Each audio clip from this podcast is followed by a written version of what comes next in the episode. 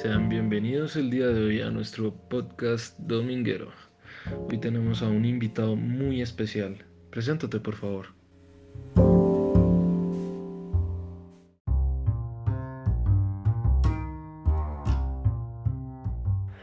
Buenas noches a todos, soy Adrián, de la Universidad de Pittsburgh, ubicada en Pensilvania. Me siento honrado de poder estar aquí esta noche. Muchas gracias por la invitación.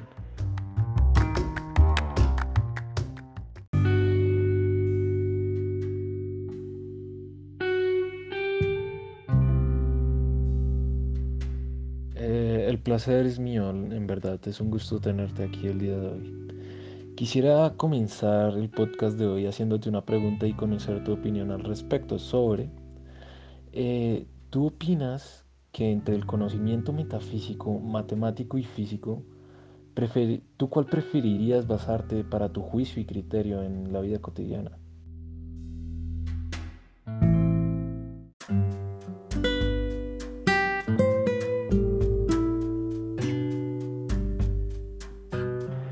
Vale, bueno, me parece que esta es una pregunta que debemos desglosar. Siento que es un tema grande, así que me gustaría empezar con la metafísica. La metafísica es el estudio de ser en cuanto a tal. Esta es una definición aristotélica. El ser en cuanto a ser.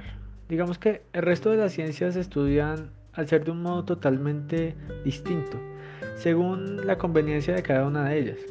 En cambio, la metafísica estudia totalmente al ser. Aunque, vale, para Aristóteles no se llama metafísica, él la llama filosofía primera. El nombre de metafísica surgió cuando estaban acomodando los libros de la biblioteca en Alejandría y los decálogos, que son las personas que acomodan los libros, teniendo en cuenta los libros de física, aquellos libros que no entendían, les llamaron metafísica. Meta significa más allá en griego. A partir de Kant hay algo que cambia el rumbo de la metafísica, ya que éste deja de centrarse en los objetos, sino que se centra en el ser, es decir, en lo que nos da la existencia. Dicho esto, siento que la metafísica es la ciencia más pura, pues a diferencia de las matemáticas o de la física, las cuales solo se basan en números y creen encontrar en ellos la certeza.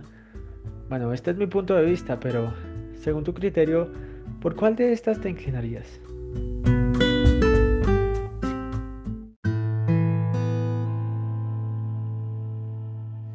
Mi opinión, eh, no estoy de acuerdo mucho con el conocimiento metafísico y dejaría al lado el conocimiento físico, pues basarse en los sentidos y observación para determinar la realidad de las cosas mm, no me llama mucho la atención, pues permite generar un entendimiento en algunos conocimientos, pero no, no es de mi tipo.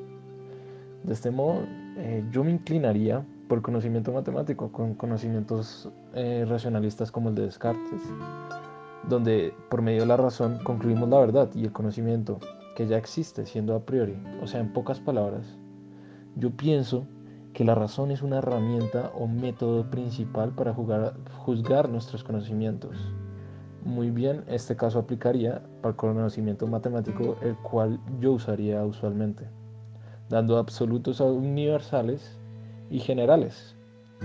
Y oye, qué curioso que mencionaste a Kant. Eh, ¿Nos podrías mencionar algo sobre él? Eh, sus conceptos y pensamientos como el de la ilustración?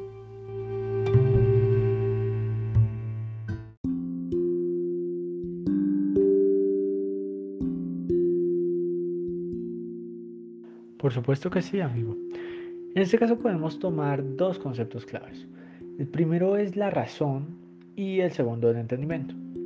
En este caso Kant nos habla de los diferentes que llegan a ser. Así que el entendimiento es la conexión reflejada de nuestros conocimientos, los cuales nos permiten determinar la realidad de las formas que vemos.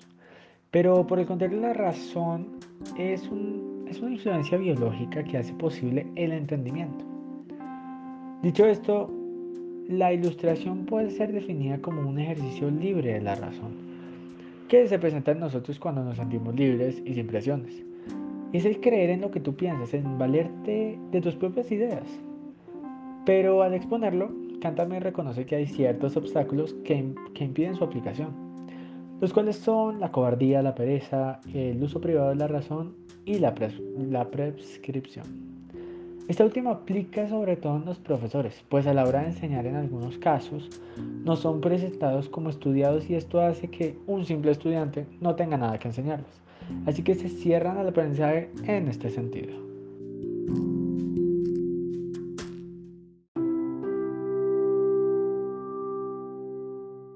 Wow, tu explicación me pareció muy completa. Muchas gracias por dar tales conceptos. Y pues es muy bueno que hubieras mencionado a Kant porque pues lo podemos tomar como un punto medio entre la inclinación metafísica y la inclinación matemática. Pues Kant empíricamente afirma que nuestros conocimientos empiezan con la experiencia y en el tiempo. Y añade que los conocimientos se deben a la experiencia, aunque, sin embargo, racionalmente no todos emergen de esto, ya hay unos. Eh, Dicho esto, esperamos haberle dado a nuestro público ciertas cosas en las cuales pensar y darse cuenta que hay algunas cosas que necesitamos vivir para conocer. Gracias por habernos sintonizado el día de hoy y tengan buena noche. Hasta pronto.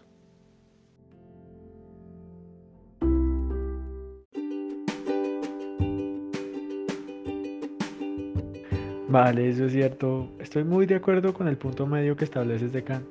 Me parece que tienes un buen dominio del tema al respecto.